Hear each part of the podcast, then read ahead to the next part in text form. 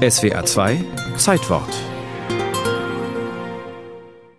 Die junge Frau aus Florida hatte nach einem vorübergehenden Herzstillstand im Februar 1990 das Bewusstsein verloren. 15 Jahre lang sollte sie im sogenannten Wachkoma verbringen, ehe die Ärzte am 18. März 2005 die künstliche Ernährung auf richterlichem Beschluss hin einstellten. Eine höchst umstrittene Entscheidung.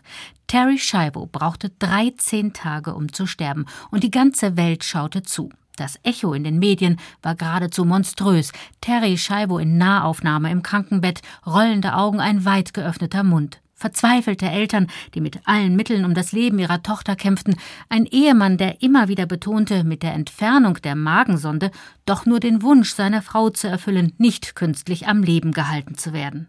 Vor dem Hospiz, in dem Terry Scheivo im Sterben lag, nahmen Lebensschützer Aufstellung. Einige Aktivisten versuchten vergeblich, die Koma-Patientin mit Wasser zu versorgen, während Prediger wie der geistliche Patrick Mahoney gegen eine gottlose Justiz wetterten und die Politik zum Handeln aufforderten. We say to Governor Bush, a citizen of your state is being brutally murdered. You need to intervene on her behalf. Gouverneur Bush, eine Bürgerin Ihres Staates wird brutal ermordet. Greifen Sie ein. Dabei hatte der damalige Gouverneur von Florida, Jeb Bush, der Bruder von Präsident George W. Bush, bereits mehr getan, als ihm nach Ansicht der obersten Richter der Vereinigten Staaten überhaupt zustand. Leben oder sterben. Jahrelang hatten sich Ehemann und Eltern Terry Scheivos einen erbitterten Kampf um das Schicksal der kranken Frau geliefert, die keine schriftliche Patientenverfügung hinterlassen hatte.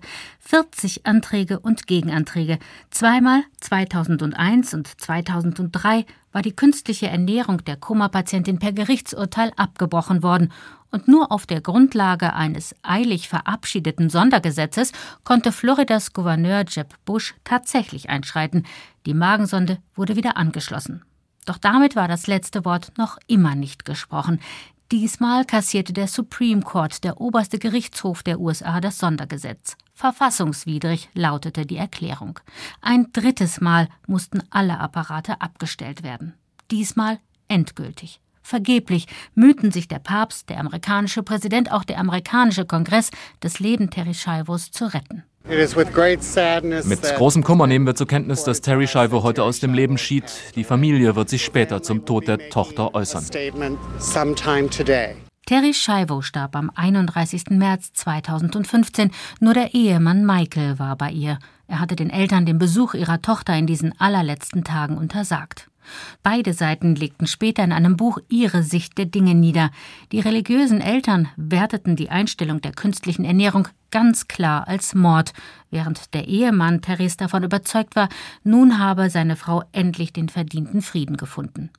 Diese unterschiedlichen Positionen spiegelten sich auch in der politischen und ethischen Debatte um die Patientenverfügung wider, die der spektakuläre Fall Scheibo in Deutschland entfacht hatte. Wie weit muss eine medizinische Behandlung im Ernstfall gehen? Müssen sich Ärzte und Gerichte an den Willen des Betroffenen halten? Wie verbindlich ist eine Patientenverfügung? Mit Bestürzung reagierten die christlichen Kirchen auf Scheivos Tod. Allzu leicht könnten Ärzte, Angehörige und Pfleger Richter über Leben und Tod werden, mahnte der damalige Vorsitzende der Deutschen Bischofskonferenz Kardinal Lehmann. Das öffentliche Sterben der Terry Scheivo hat vor allem eines deutlich gemacht. Im Grenzbereich zwischen Tod und Leben gibt es weder Normen noch einfache Antworten.